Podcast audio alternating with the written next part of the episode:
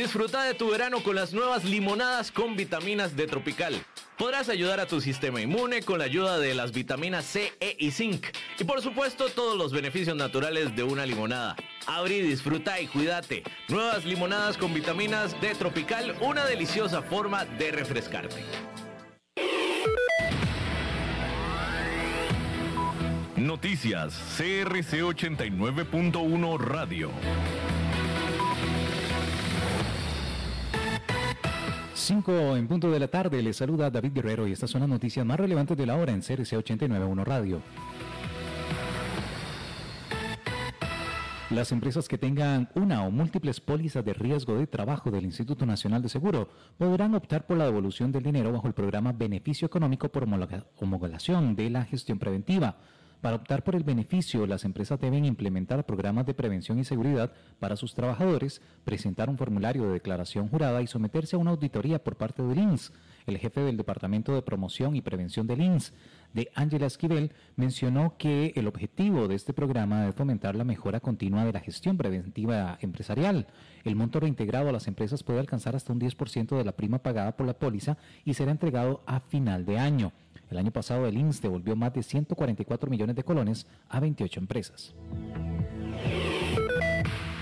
En el ámbito deportivo hoy arranca la jornada 2 del fútbol nacional con el partido entre Pérez Celedón y Saprissa, esto en el Valle del General a las 7 de la noche. El sábado se jugarán cuatro partidos, Cartaginés, Guanacasteca a las 3 de la tarde, Santos de Guapiles contra Grecia a las 4 de la tarde, Alajuelense Sporting a las 6 y Guadalupe San Carlos a las 8 de la noche. La jornada cerrará el día domingo en el partido Jicaral contra Herediano a las 2 de la tarde. En una hora, más noticias. Noticias cada hora en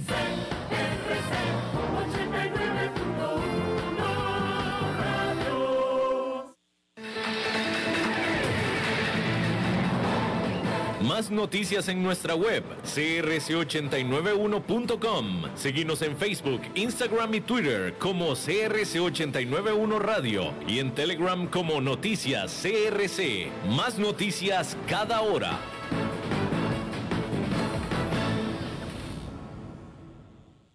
CRC 89.1 Radio y Cadena Radial Costarricense no se hacen responsables por las opiniones emitidas en este programa.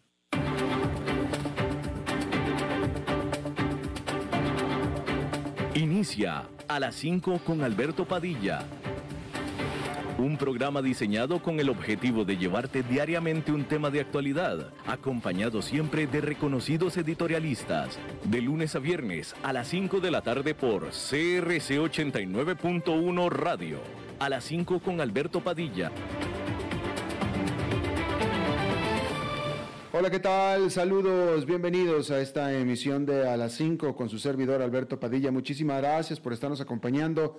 Gracias por estar ahí. Le mando saludos cálidos desde la señal de las instalaciones de CRC 89.1 FM en San José, Costa Rica, desde donde estamos transmitiendo hasta el punto, en el tiempo y en el espacio en el que usted nos está escuchando, porque estamos saliendo en diferentes vías, por ejemplo en Facebook Live en la página de este programa, a las 5 con Alberto Padilla, así como también en podcast, en las diferentes plataformas para ello, Apple Podcast, Spotify, Google Podcast y otras cinco más. Aquí en Costa Rica este programa que sale en vivo en este momento a las 5 de la tarde se repite todos los días a las 10 de la noche aquí en CRC 89.1 FM. En esta ocasión, tratando de controlar los incontrolables, al otro lado de los cristales el señor David Guerrero, y la producción general de este programa a cargo del señor Mauricio Sandoval desde Bogotá, Colombia. Bien, vamos a comenzar hablando de la variante Delta del coronavirus. Y se están empezando a acumular las noticias respecto de esta variante y de la propagación que se está dando de esta. Eh, y bueno, a mí me, a mí me causa eh, muy ominosos recuerdos y muy ominosas sospechas también, porque esta situación, la información que se está empezando a acumular, que se está empezando a seguir respecto a la variante Delta, no es nada positiva, cada vez hay más noticias y cada vez son menos buenas las noticias, vamos a decirlo así. Así es que vamos a ver qué sucede, pero por lo pronto decir que eh, en la prensa de Estados Unidos se filtró unas comunicaciones internas de la CDC, del Centro para el Control de Enfermedades, esta autoridad eh, médica, epidemiológica mundial, donde eh, se habla y se queda manifiesto las preocupaciones serias que tiene la CDC respecto de esta variante Delta, que fueron las que propiciaron que como primera reacción de la CDC fuera echar para atrás la decisión que había, la, recomendación que había hecho de que los vacunados podían dejar de usar cubrebocas y mascarillas eh, en interiores en Estados Unidos. Como sabemos, la semana pasada la CDC dio vuelta atrás hacia esa recomendación y ahora recomienda que incluso los vacunados vuelvan a usar cubrebocas cuando estén dentro, bajo techo, sobre todo en áreas de alta propagación de la eh, variante Delta. Pero también resulta que no nada más es que sea más transmisible. Este material obtenido por el diario Washington Post incluye nuevos datos alarmantes de la CDC sobre esta variante. Se, se sabe, la, la CDC sabe que es más contagiosa que la varicela o que la gripe de 1918, que mató a unos 50 millones de personas y también causa malestares más graves. Esas conclusiones, junto con saber que incluso las personas vacunadas pueden propagar el virus, llevaron a la agencia a revertir su recomendación de que los inoculados no necesitan usar cubrebocas en interiores. Al respecto, decir que Joe Biden está urgiendo a los estados de la Unión Americana a que apuntalen el prácticamente parado programa de vacunación.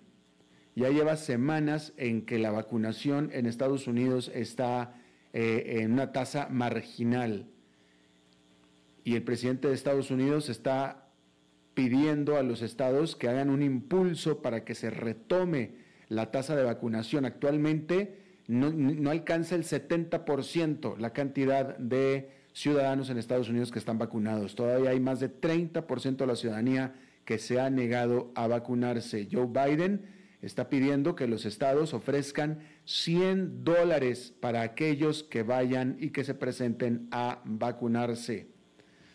También anunció que los empleados del gobierno federal deberán de mostrar prueba de vacunación o bien someterse a pruebas, eh, tests obligatorios. ¿Sí? Por su parte, Israel, el país de Israel, que empezó su programa de vacunación mucho antes y que avanzó mucho más en este, dijo que comenzará a ofrecer una tercera dosis de la vacuna de Pfizer como un booster para sus ciudadanos mayores de 60 años en un intento por contener esta variante Delta. Mientras tanto, en China se dio un brote de COVID-19 que es el más grande en varios meses y que se está centrando alrededor de la ciudad de Nanjing. Hasta ahora se han reportado más de 200 casos.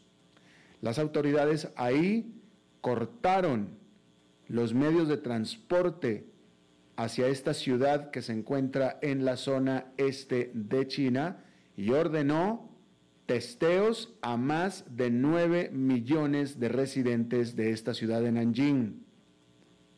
Mientras tanto, en Australia, el ejército fue sacado a las calles, fue ordenado a que patrullaran las calles de Sydney para que refuercen, para que obliguen a respetar el confinamiento que se ordenó inducido precisamente por esta variante Delta. Y de nuevo, en Australia, el ejército a las calles de Sydney para obligar a la ciudadanía a que acate la orden de confinamiento. Hay que decir que Australia originalmente había mostrado éxito en contener el virus, sin embargo, este éxito ahora pues se está deshaciendo, se deshizo, sobre todo porque Australia es entre los países ricos el de menor tasa de vacunación. Y bueno, toda esta información solamente en este día y desafortunadamente, como le decía, cada vez parece más claro que estas, estas informaciones se van y se están acumulando cada vez más en lo que da un déjà vu de lo que estaba sucediendo hace un año y medio, en marzo del año pasado, cuando la pandemia apenas estaba empezando a hacer estragos. Esperemos, esperemos que no lleguemos otra vez a ese punto. Bueno, cambiando de tema completamente, hay que decir que a medida que la recuperación económica mundial de la pandemia cobra impulso, las grandes empresas se están enfrentando a una nueva gran disyuntiva que hacía años que no experimentaban, y es qué hacer con el aumento de precios. En la actual temporada de entregas de resultados trimestrales está habiendo una constante, y es que los ejecutivos de las empresas están lamentando el impacto de la inflación apuntando a mayores costos de piezas y materiales, transporte y mano de obra, es decir, todo. Ejemplos. El CFO de Nestlé dijo, desde el comienzo del 2021 hemos visto una inflación significativa en los costos de insumos relacionados con los productos agrícolas, el material de empaque y los costos de flete. El CFO de Keurig, Dr. Pepper, dijo, las expectativas de precios siguen aumentando para el aluminio, el vidrio, los productos de maíz y el polipropileno, que es un material que se utiliza en nuestras cápsulas K-Cup. El CFO de Mattel dijo, ahora esperamos un impacto negativo ligeramente mayor de la inflación de costos de lo que previmos anteriormente y eso se debe al transporte marítimo. El CFO de Unilever Unilever dijo, el petróleo crudo que afecta a los ingredientes que usamos en nuestros productos para el cuidado del hogar, así como las resinas para el material de empaque, ha visto cómo los precios se recuperaron rápidamente desde los mínimos históricos que vimos en el 2020. La CFO de Southwest dijo, esperamos tener una inflación de la tasa salarial más allá de nuestros aumentos de la tasa salarial anual normal ya que queremos ser competitivos para retener y atraer talento. A este respecto, según una nota de, investigación del Bank of America publicada el lunes, las menciones de inflación de las empresas han subido a un nivel récord en lo que va de la temporada de ganancias o de resultados, aumentando un mil por ciento anual este año con respecto al año pasado. Los ejecutivos están asegurando a los inversionistas que el impacto en sus resultados será limitado. ¿Por qué? Bueno, pues porque simplemente planean subir los precios para sus clientes. Por eso el impacto en sus números será limitado. Nestlé, que posee marcas como Nescafé, Hot Pockets y Toll House, dijo que aumentará los precios de manera progresiva y responsable durante el resto del 2021 y 2022. El fabricante de Barbie, Mattel, dijo que la inflación se compensará en parte con los ahorros de costos y los próximos aumentos de precios, mientras que Keurig está aumentando lo que cobra por los productos de café. Pero todavía hay un impacto comercial. 3M, que fabrica las Post-it y también fabrica cubrebocas y una amplia gama de productos industriales, ahora predice un golpe de inflación para todo el año entre 65 y 80 centavos de dólar por acción, viniendo de un rango de 30 a 50 centavos.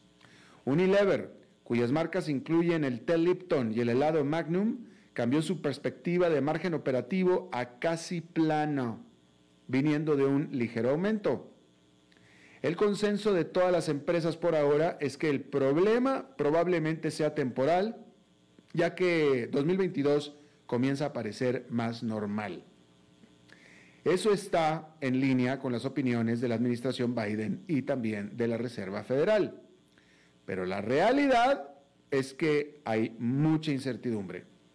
Las empresas dicen que están manejando la inflación lo mejor que pueden. Eso probablemente signifique costos más altos para los consumidores. De nuevo, cuando dicen la inflación lo mejor que pueden, están hablando de sus resultados. Y sus resultados se afectan grandemente si absorben los aumentos de costos.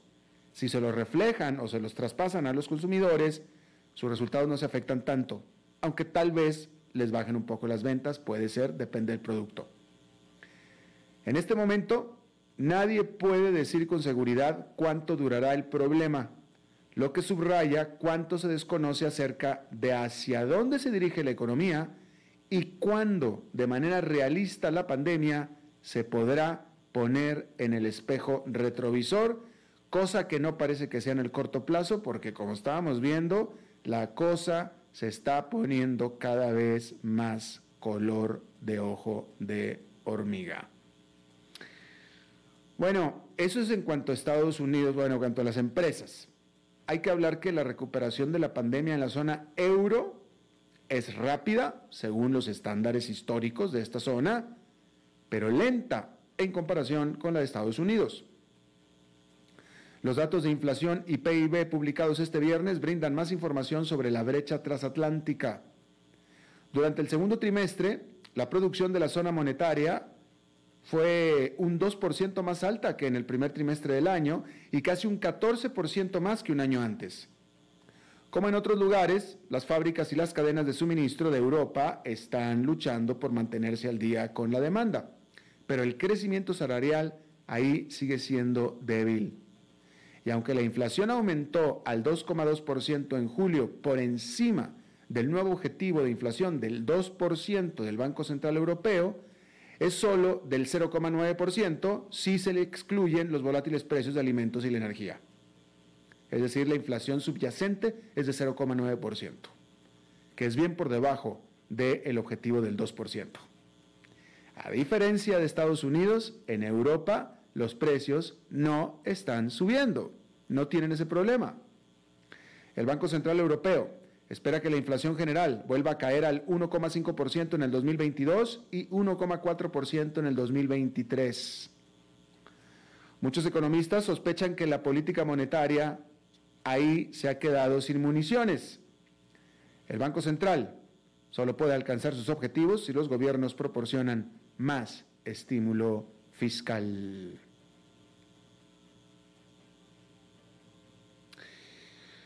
Bueno, y por un momento fugaz, pero sucedió, Washington fue testigo de una excepción en la política estadounidense, que fue la cooperación bipartidista. Este miércoles el Senado votó para considerar un proyecto de ley de infraestructura que proporcionará 550 mil millones de dólares en nuevos fondos para carreteras, banda ancha y otras cosas más. Fue un obstáculo crucial de procedimiento para despejar lo que sugiere que el plan de la administración Biden podría de hecho ser aprobado. Pero este viernes hubo un espectáculo bastante más familiar por Washington, que es el rencor partidista. Un acuerdo de dos años para suspender el techo de la deuda de Estados Unidos vence a fines de este mes de julio. Sin un acuerdo para levantar el techo o suspenderlo una vez más, los mercados deberán sopesar nuevamente el riesgo de un incumplimiento del gobierno. Por lo pronto, no hay peligro inmediato. El Departamento del Tesoro tendrá 450 mil millones de dólares disponibles a finales de este mes. Siempre puede aparte comprar eh, espacio conservando efectivo, que de otro modo se habría invertido en fondos de jubilación para los empleados federales. Sin embargo, Janet Yellen, la secretaria del Tesoro, y ex presidenta del Banco Central, advirtió que tales medidas extraordinarias pueden ser difíciles de calibrar porque la pandemia ha interrumpido los flujos normales de efectivo del gobierno y los accidentes pueden suceder. Bueno, al final resultó que Jeff Bezos dejó la presidencia de Amazon no en el mejor momento para la empresa, al menos en lo que en su negocio principal se refiere. Este jueves, el gigante del comercio electrónico reportó que durante el segundo trimestre obtuvo ingresos por 113 mil millones de dólares, que es un aumento del 27% con respecto al mismo periodo del 2020, que es mucho, es un aumento del 27%. Sin embargo, no cumplió con lo que Wall Street estaba esperando de Amazon. También marca una desaceleración respecto al crecimiento del 40% que registró durante el segundo trimestre del 2020, a pesar de que el poderoso Prime Day se registró durante el trimestre de junio de este año. Encima, Amazon también pronostica un crecimiento más débil en el próximo trimestre. La compañía predice que las ventas netas aumentarán entre un 10 y un 16% nada más con respecto al año anterior. Eso marcaría una desaceleración notable en comparación con el 37% de crecimiento de las ventas que reportó en el tercer trimestre del 2020. La noticia sacudió a los inversionistas, haciendo que las acciones cayeran más de un 7%, de hecho casi un 8% durante la jornada de este viernes. También, por supuesto, que demuestra los desafíos que enfrenta Andy Jassy, quien tomó las riendas como máximo ejecutivo de Amazon después de que Jeff Bezos renunciara como CEO a principios de este mes para lanzarse al espacio literalmente. Preservar la tasa de crecimiento de la compañía podría ser especialmente complicado después de que la demanda de sus productos y servicios se disparara durante la pandemia del COVID-19 ya que los clientes y las empresas se apoyaron en las ofertas de Amazon. Y ese es el problema de fondo. La pandemia trajo una explosión en ventas y por tanto, al ir pasando la pandemia, pues también va pasando la explosión. De tal manera que Amazon podría esperar y aspirar a volver a tener las mismas tasas de crecimiento que tenía antes de la pandemia. Pero Amazon es mucho más que solamente una tienda en línea. AWS, la división de computación en la nube de Amazon, registró más de 4 mil millones de dólares en utilidades para el trimestre, con un aumento de las ventas netas del 37% en comparación con el 2020. Mientras que el negocio de publicidad en línea de la compañía también está en auge. Y ante tanta expectativa, tanta prensa y armada de millones de fieles admiradores, Robin Hood estaba esperando debutar en Wall Street con bombos y platillos, pero en los hechos recibió silbidos y abucheos.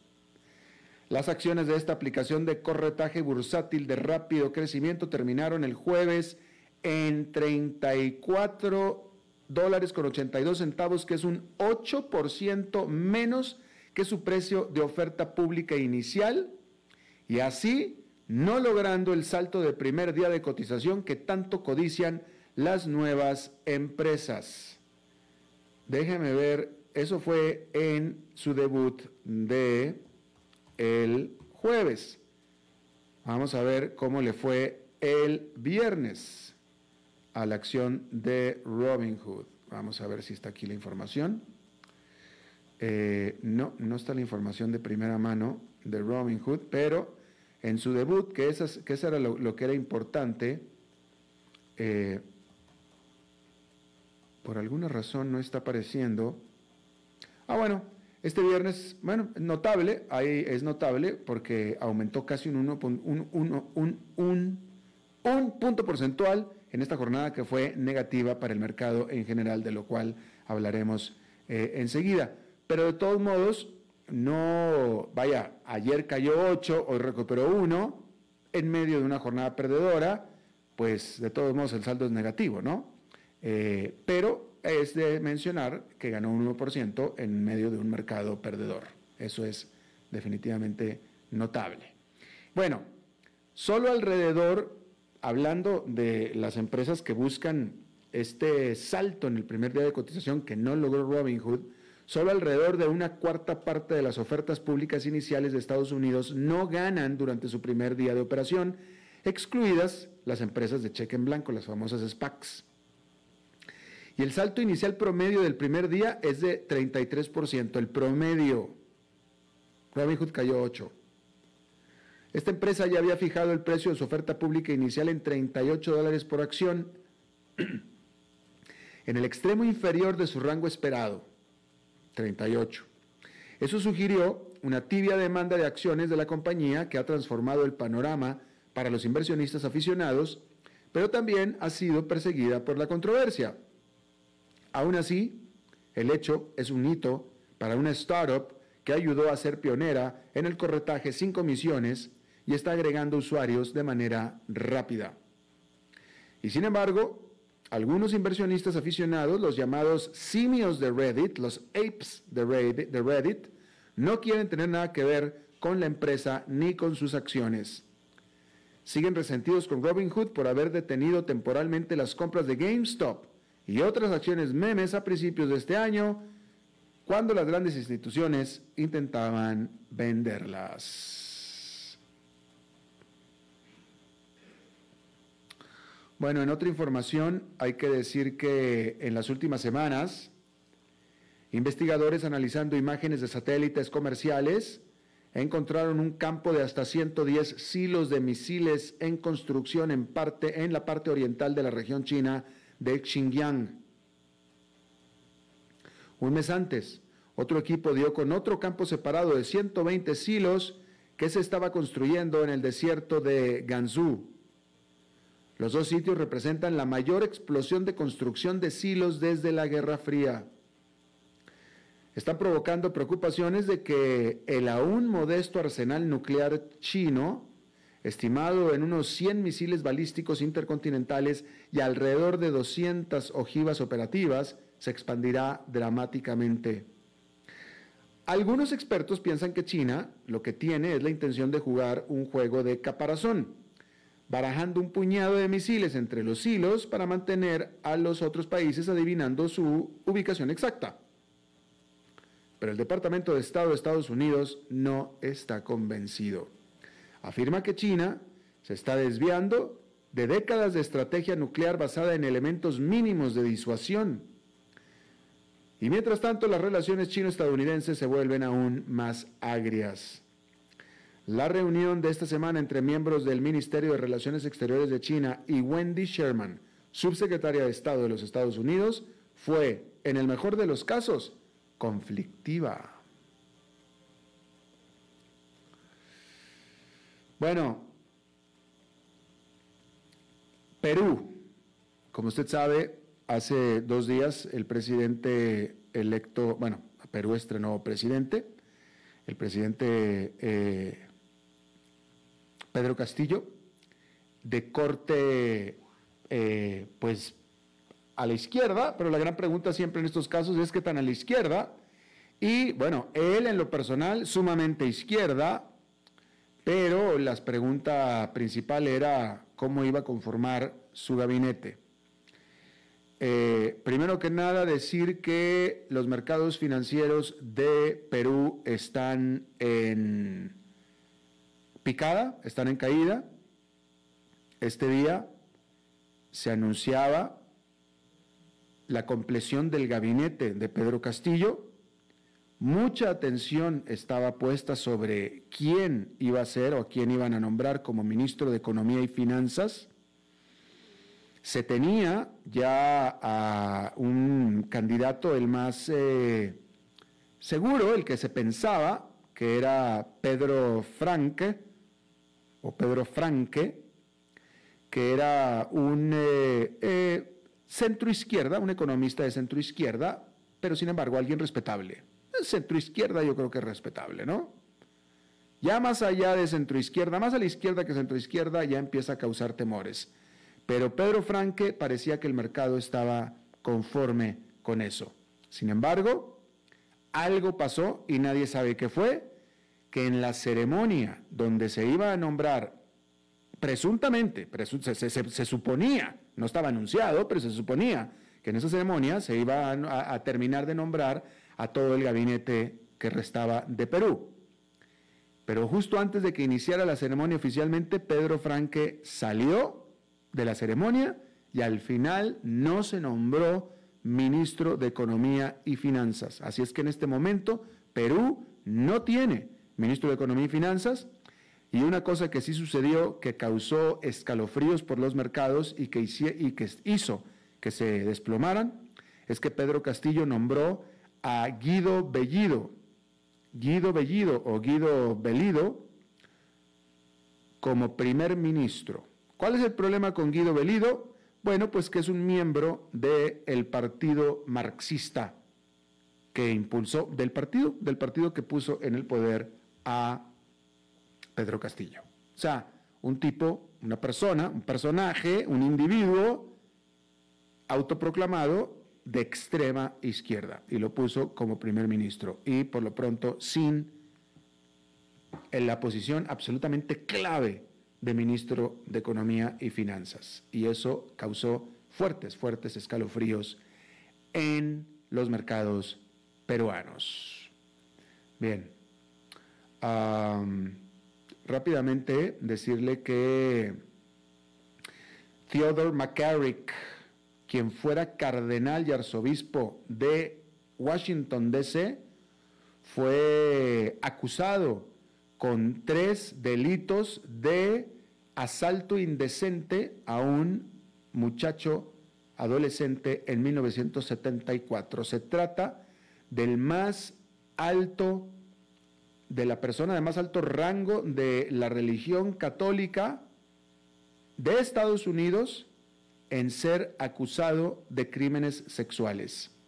Ya el cardenal McCarrick había sido quitado de su posición como cardenal en el 2019 después de que un juicio en el Vaticano encontrara, lo encontrara culpable precisamente de abusar de menores. Pero en el Vaticano, pues simplemente le quitan la posición de cardenal, pero pues, o sea, le, le quitan la posición de cardenal y él sigue libre en su vida. Ahora lo que sucedió es que las autoridades de Estados Unidos lo encontraron culpable. Y antes de ir a una pausa, decirle que el grupo, el International Airlines Group, que es el propietario de British Airways, pero también de Iberia, eh, presentó un plan bastante pesimista en el cual dice que solamente volará el 45% de lo que sería su itinerario normal entre ahora y septiembre, después de haber revelado una pérdida operativa de 1.170 millones de dólares en, durante el segundo trimestre. Mientras tanto, su rival, Air France KLM, dijo que perdió menos, perdió eh, unos 350 millones de dólares en el segundo trimestre y es un poco más optimista en su itinerario y planea volar el 70% de su capacidad prepandémica en los meses de verano hasta septiembre. Bien, allá en Nueva York, como le decía, fue una jornada negativa en general, con el índice industrial Dow Jones perdiendo 0,42%, el Nasdaq Composite cayendo 0,71% y el Standard Poor's 500 con una caída de 0,54%. Vamos a hacer una pausa y regresamos con esta entrevista de hoy. A las 5 con Alberto Padilla por CRC 89.1 Radio. Dijo Salvador Dalí. Un gran vino requiere un loco para hacerlo crecer, un hombre sabio para velar por él, un poeta lúcido para elaborarlo y un amante que lo entienda. Bodegas y viñedos La Iride, vinos argentinos de la región de Mendoza. Colecciongourmet.com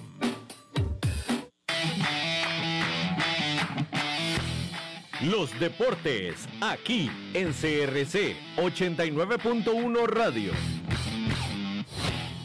La jornada número 2 del fútbol nacional iniciará hoy a las 7 de la noche con el duelo entre Pérez Celedón y Saprissa en el Valle del General.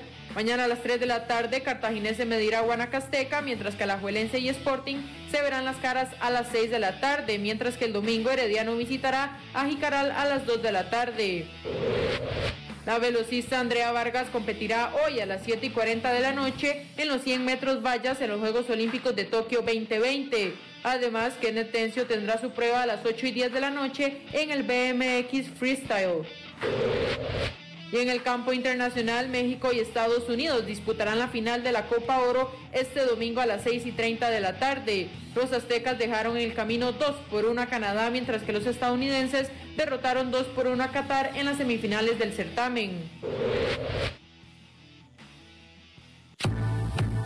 Desde Maipú, Mendoza, la tierra del olivo nos llega aceite de oliva Laur. Su delicada y elegante textura, así como su afrutado aroma vegetal, lo convierten en un aceite especial para paladares exigentes. Disponible en tres variedades: Laur Cruz de Piedra, Laur Aceite de Oliva Extra Virgen y Laur Gran Mendoza Aceite de Oliva Extra Virgen. Lo mejor de tres zonas en una sola botella. Galardonado con el Gran Prestige Gold en el Terra Olivo 2018. Aceites de oliva Laur no pueden faltar en tu mesa. De venta en todas las tiendas, don Fernando. Es tiempo de celebrar los buenos momentos. De disfrutar con los tuyos, con quienes te hacen reír. Es tiempo de celebrar lo que te mereces con aquellos que compartís la experiencia de vivir. Porque siempre tendremos a alguien con quien celebrar. La Iride, bodegas y viñedos de la región de Mendoza Búscanos como colecciongourmet.com.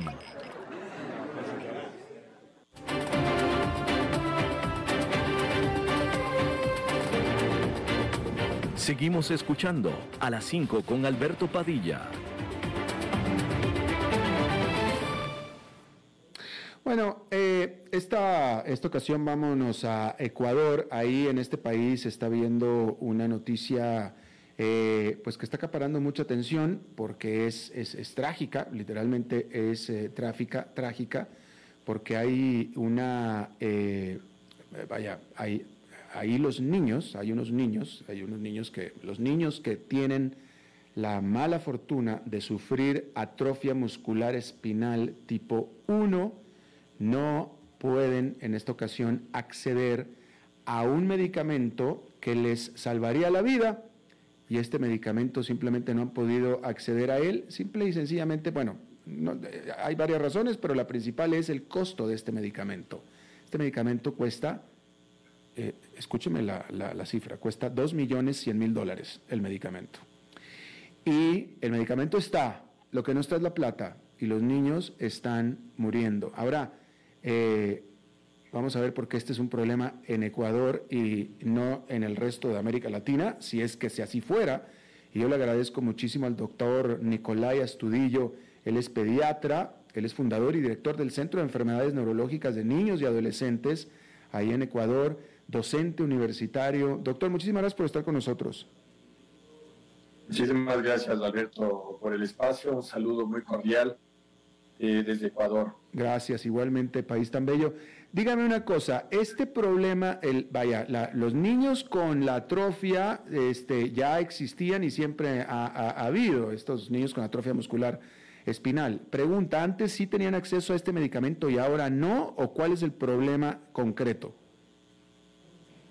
Eh, bueno, un poquito para ponerles en contexto, eh, atrofia muscular espinal es una entidad que está presente en todos los países de Latinoamérica.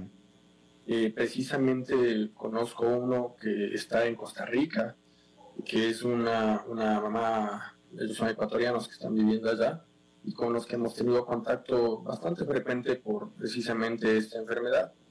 El tema de la atrofia muscular espinal es un, es un tema que, que, aqueja la salud pública de muchos países a lo largo del mundo, con más o menos casos, pero por la capacidad más que todo diagnóstica, el diagnóstico oportuno. En los países latinoamericanos, lastimosamente, tenemos estas dificultades de hacer un diagnóstico oportuno de estos problemas tan complicados como la atrofia muscular espinal. El tema es que la atrofia muscular espinal puede tener varios tipos. Eh, el, tipo 1 son de niños pequeños, usualmente son niños que las manifestaciones clínicas empiezan desde el nacimiento y por complicaciones propias de la enfermedad fallecen antes de los dos años. Pero la atrofia muscular espinal tipo 2 son niños que caminan y luego pueden tener un retroceso de sus funciones para luego perderlas progresivamente hasta fallecer a edades de 6 o 7 años. Un tipo 3, por ejemplo, son, son niños o adolescentes inclusive que pues tienen sus funciones totalmente normales y luego empieza este periodo de deterioro y finalmente un tipo 4 son adultos, ¿no? Que tienen este periodo de deterioro. Entonces, el, el asunto del, del, fármaco es, eh, está orientado precisamente a disminuir de alguna manera la progresión de la enfermedad y que mejore el pronóstico, es decir, de alguna manera alargar la expectativa de vida sin que el medicamento sea la curación para la enfermedad. Mm. Entonces, el tema es que la, la, medicina, al ser basada en algo que se llama terapia genética o, genómica, eh, determina que el costo operativo de la investigación, de la producción, de la comercialización sea extremo. Porque al no estar masificada, al no estar eh, masificada su producción, como por ejemplo un antibiótico, un antiinflamatorio, obviamente los costos de producción se ponen extremadamente elevados. La cifra es exorbitante y la necesidad precisamente de estos niños acá en Ecuador es que eh, se busca con esto que de alguna manera la enfermedad frene y que la expectativa de vida mejore. Pero finalmente, inclusive con medicamentos, estos niños de atrofia muscular tipo 1 podrían de pronto sobrevivir hasta los 4 o 5 años. En casos anecdóticos hay supervivencia hasta los 7 años. Pero de todas formas, eh, actualmente ha habido todo un movimiento en redes no solamente en Ecuador, sino en Latinoamérica, por estos pequeñitos. Eh, eh, son, la verdad, eh, fueron cinco niños, de estos cinco niños, dos lamentablemente fallecieron. Están tres todavía esperando este medicamento. uno de ellos está todavía en esa fase diagnóstica, pero en tal caso nosotros hemos tenido acercamientos con los laboratorios en Suiza, sobre todo con un laboratorio que se llama Novartis, otro Roche, buscando no solamente este medicamento que cuesta 2 millones de dólares, sino otro medicamento que de igual manera resulta caro, pero comparándolo, más o menos son otro medicamento que se llama Risdiplam.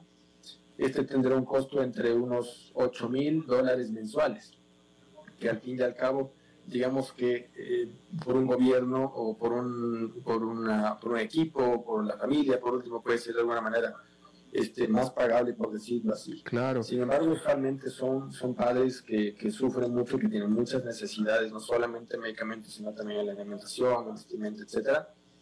Y pues eh, en general son padres que no tienen unas condiciones socioeconómicas favorables. Entonces no todos pueden acceder al medicamento. Eh, eh, una pregunta, doctor. este medicamento, el Solgensma, que cuesta 2.125.000 dólares, ¿cuesta 2.125.000 dólares qué? ¿La cajita, la ampolleta, qué? Claro, este de aquí es, es, una, es un vial intravenoso, es un líquido intravenoso, una sola dosis, porque precisamente el tratamiento consta de una sola dosis, una dosis única. Entonces este medicamento se le inyecta a través de la vena y lo que hace este medicamento es como un medicamento súper inteligente, por decirlo así. Lo que se hace es inyectar virus, virus, un tipo de adenovirus, en el que su interior va esa molécula que le falta al cuerpo, que es la responsable de la enfermedad, y lo que hace es como mejorar ese engranaje, ¿no? Como que mete esa, esta ficha faltante para que estas neuronas no vayan empeorando. Entonces, de lo que se trata la atrofia muscular espinal es que eh, la señal del cerebro sale, pero al rato que llega a la médula, en donde ahí tiene que hacer el contacto, digamos, ¿no? La sinapsis y esta electricidad pase al nervio, esa unión es donde está eh, la falla. Entonces, estas neuronas, que se llaman neuronas motoras, empiezan a involucionar y a destruirse. Entonces, lo que hace eh, este medicamento es llegar hasta ese sitio, meter la, la, molécula faltante para que este engrane otra vez empiece a funcionar. Pero las funciones que se han perdido probablemente se recuperen muy poco o nada. Entonces, en realidad lo que el niño necesita más del tratamiento farmacológico es un manejo con terapia física, con manejo con un nutricionista, con terapia respiratoria, neumólogos, con médico pediatra, es decir, un manejo multidisciplinario de, la, de la patología. Entonces, obviamente, otros laboratorios han entrado también en este, en este juego, ¿no? en esta oferta.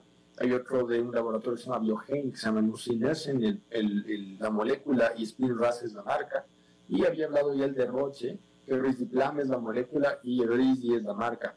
Entonces, eh, nosotros lo que estamos buscando en Ecuador ya hemos tenido un acercamiento, yo trabajo exclusivamente en la parte privada, pero el gobierno ha tenido un acercamiento a todos los sectores y hemos tenido ya eh, un acercamiento con los padres.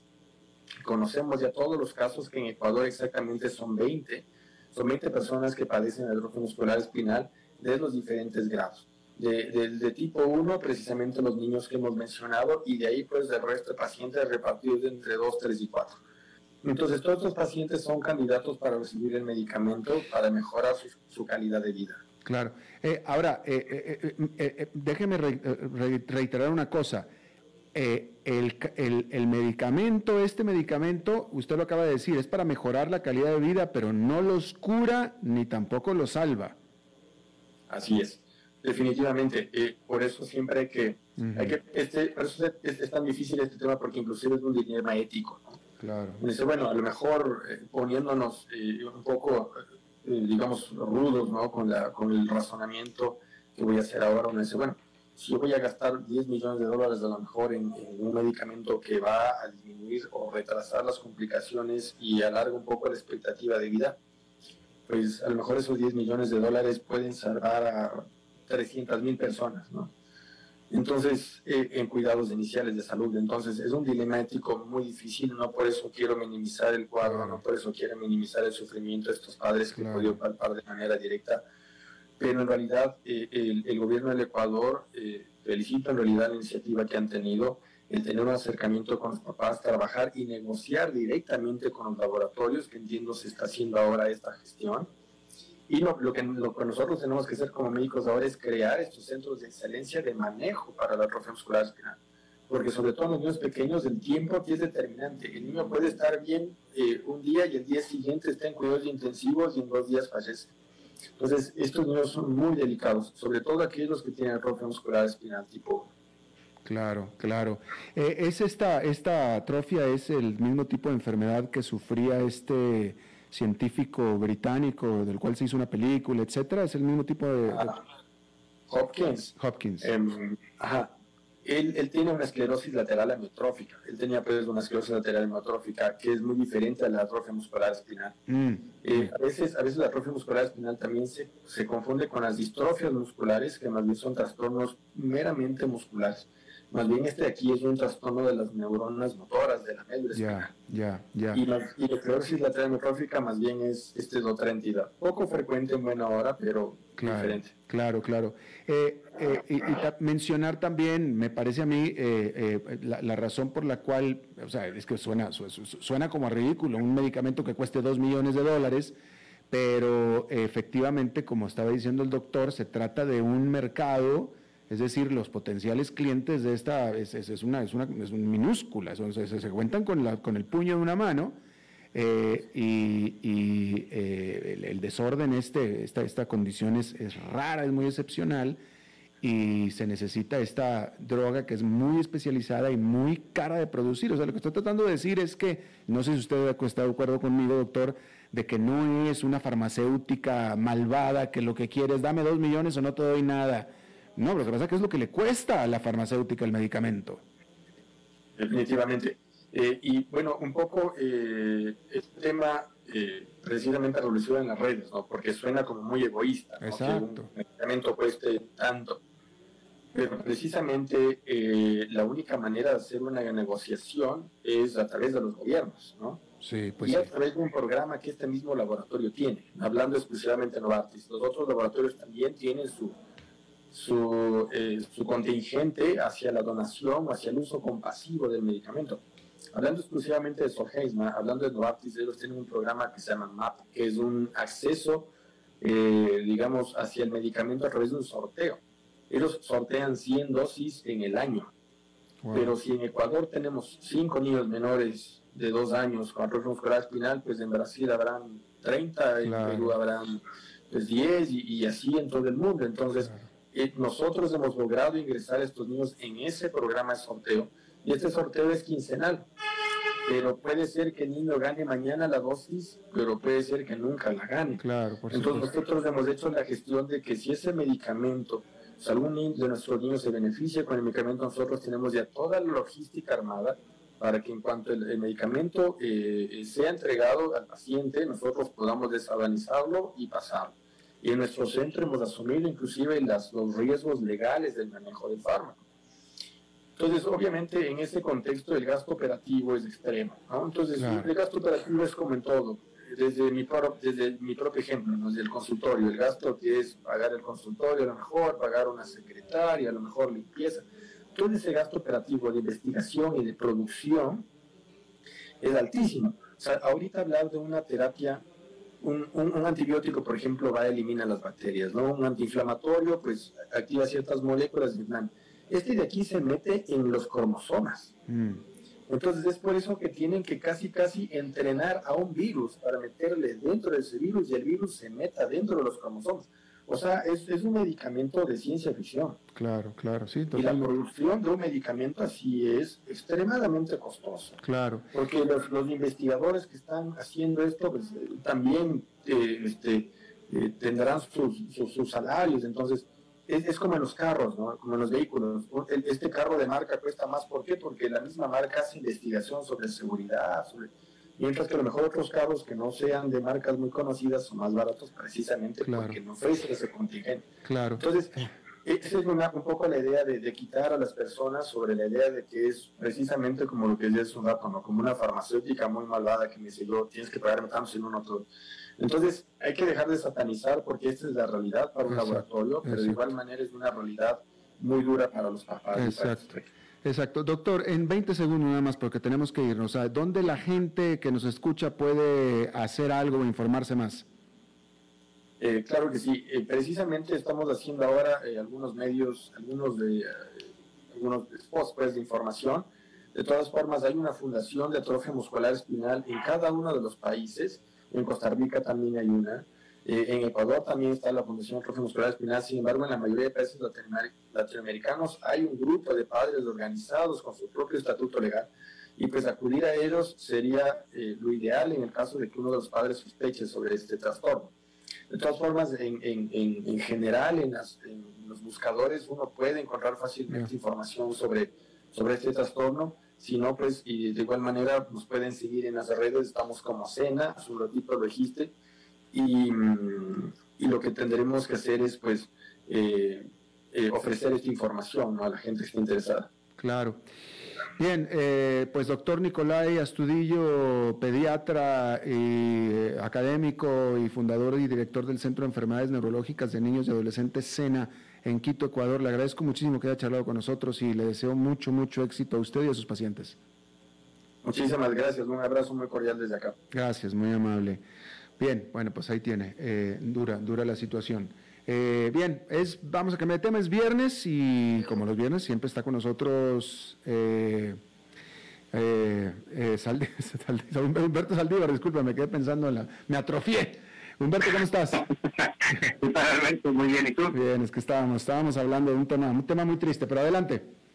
¿Qué tal, Alberto? Bueno, el día de hoy me gustaría hablar de un tema muy importante para Costa Rica. Eh, sobre todo, inclusive para América Latina, ¿no? Pero creo que Costa Rica es uno de los países que depende, o, por lo menos una de las industrias más importantes es el turismo, mm.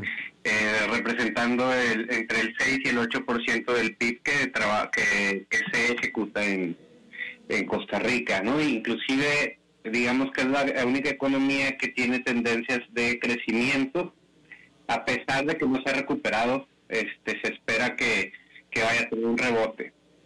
Eh, bueno, y, y sí quiero externar este tema, precisamente porque quisiera alertar un poquito a las actitudes de las autoridades dentro de Costa Rica, porque me sucedió un, incidente, bueno, no a mí, a mi esposa le sucedió un incidente, eh, siendo ella turista, llegando de México con dos niñas, este, eh, rentando un carro rentado de Renti, ¿verdad?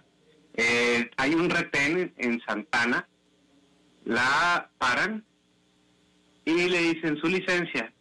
En México, tú puedes traer tu licencia ya en tu dispositivo móvil, inclusive con un PDF. ¿Por qué? Porque al final todo va ligado a un folio, ¿no? Entonces le dice el, el, policía, no, necesito su licencia física. Eh, mi esposa con dos hijas atrás. Dos, eh, dos bebitas. Eh, dos, bebitos atrás. eh, le dice, oficial, necesito ir a mi casa, está aquí a 200 metros, pero regreso. Ah, bueno, pero es que sus placas no son de... eh, son, no son las placas, hoy no puede circular, señor, pero este carro es rentado. Yo vengo de turista y, y es rentado. Si me permite, y en eso empieza a llorar la niña, la bebé de un año, me permite, yo voy por la licencia y se lo ofrezco. No, no, le vamos a quitar las placas. ¿Cómo, oficial? Sí, sí, le vamos a quitar las placas porque usted no está aportando licencia. Sí, señor, pero es que eh, eh, por costumbre no la traigo, falta, a lo mejor mi error, le dice mi esposa, eh, no la traigo, pero sí la tengo. Permítame, vivo aquí a 100, 200 metros, me acompañe y se le enseño. No, le vamos a quitar. Total, le quitaron las placas el sábado de fin de semana larga en un carro que era rentado, supuestamente por el decreto del MOP, por este eh, por por eh, eh, por no circular lo cual para empezar por decreto también y por ley este la- la- las eh, las autoridades de Santana tienen que saber que los carros rentados están exentos de este decreto. Y por otro lado por Dios señores o sea estamos se están recuperando de la economía y tú tratas así a un turista Discúlpame, pero para mí el mensaje es, señores turistas, no vengan a Costa Rica porque la policía te va, ay, no renten carros porque la policía no tiene criterio, ni siquiera para una señora con una mamá de dos, con dos niñas pequeñas, que aparte le arruinaron todo el fin de semana a la familia para andar eh, de turista. Es decir, no nada más no circulan, sino hoteles, comercios, etcétera, pues dejaron de percibir lo que íbamos a consumir nosotros ese fin de semana, ¿no? Claro. Entonces, este es mi mensaje, eh, que es mi percepción, ojalá y lo escuchen para que les dé pena, porque el criterio de los oficiales fue demasiado soberbio y cero eh, sentido común. Y disculpe, pero esa es mi percepción y yo soy extranjero y eso es lo que yo viví acá. Claro. Eh, El punto es que una turista eh, de- que en, en su país es aceptado y que ella eh, es aceptada la licencia electrónica, vamos a decirlo así, y que ella por tanto tenía una licencia electrónica, que tenía un automóvil alquilado, que está exento de eh, las restricciones de movimiento aquí en Costa Rica, la pararon, no le aceptaron lo que en su país sí es aceptado, que es la licencia, y a pesar de ser un, alquila- un automóvil alquilado, le quitaron las placas, la inmovilizaron. Así es, ¿con qué criterio? No me preguntes, pero bueno, ese es el mensaje que quedamos como los turistas y eso es lo que yo me quedo de, de cuidado, o sea, cuidado con Costa Rica, ¿verdad? O sea, al final es algo que, que, que yo no esperaba, pero pues es- así es el criterio y sobre todo de la Municipalidad de Santana, ¿verdad? Que fue donde me pasó eso. Claro, bien, pues ya quedó. Humberto, gracias. Gracias Alberto, buen fin de semana. Bien, eso es todo lo que tenemos por esta emisión de A las 5 con servidor Alberto Padilla. Gracias por habernos acompañado. Espero que tengan un muy buen fin de semana y acá nos reencontramos la próxima. Que la pase muy bien.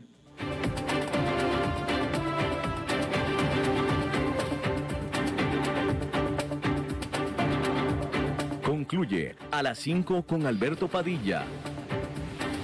Un programa diseñado con el objetivo de llevarte diariamente un tema de actualidad, acompañado siempre de reconocidos editorialistas, de lunes a viernes a las 5 de la tarde por CRC 89.1 Radio. A las 5 con Alberto Padilla.